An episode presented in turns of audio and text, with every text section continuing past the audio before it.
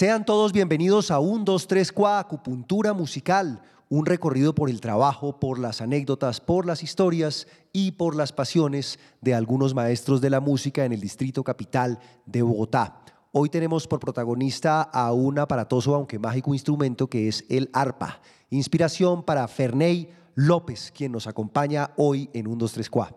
Ferney, ¿cómo estás? Hola, muy bien, gracias. ¿Cómo fue tu acercamiento al arpa desde primerísimos años? Eh, el papá de él, mi abuelo le enseñó a él y él me enseñó a mí. Esto ha trascendido por generaciones y ha ayudado a que amemos la música de nuestra tierra, de nuestro folclore. Eh, mi abuelo le enseñaba a él a, a, tocar guitarra, requinto, música campesina, de donde él es oriundo, de Boyacá. Y mi papá le cogió amor a la música llanera. Él fue el que me enseñó a mí, me enseñó mis primeras canciones, mis primeros ejercicios. Y así poco a poco fui avanzando en este bello instrumento. Hay algo que no todos sabemos y que me parece importante resaltar y es que en Bogotá las escuelas más importantes o la escuela en la que uno se enfrenta a un público tocando arpa usualmente suele ser un asadero. Los asaderos son lugares donde muchos arpistas se forman. ¿Cuál ha sido tu relación con esos asaderos donde venden obviamente aquellos platillos típicos de la cocina llanera, pero además hay una oferta musical suculenta también? Bueno, sí señor, efectivamente en esos asaderos fue donde yo empecé como tal a soltarme en el arpa, a empezar a tocar las canciones.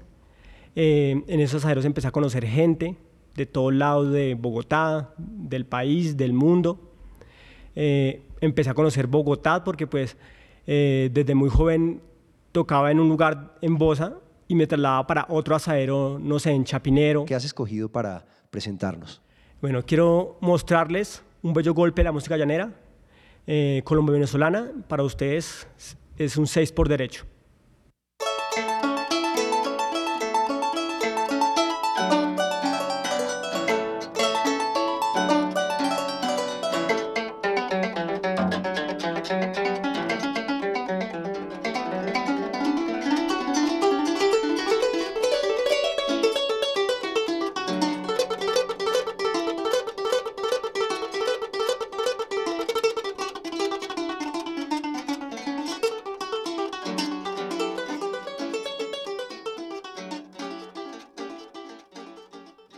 Ferney, muchas gracias, magnífico trabajo y esperamos oírnos pronto. Muchas gracias por la invitación.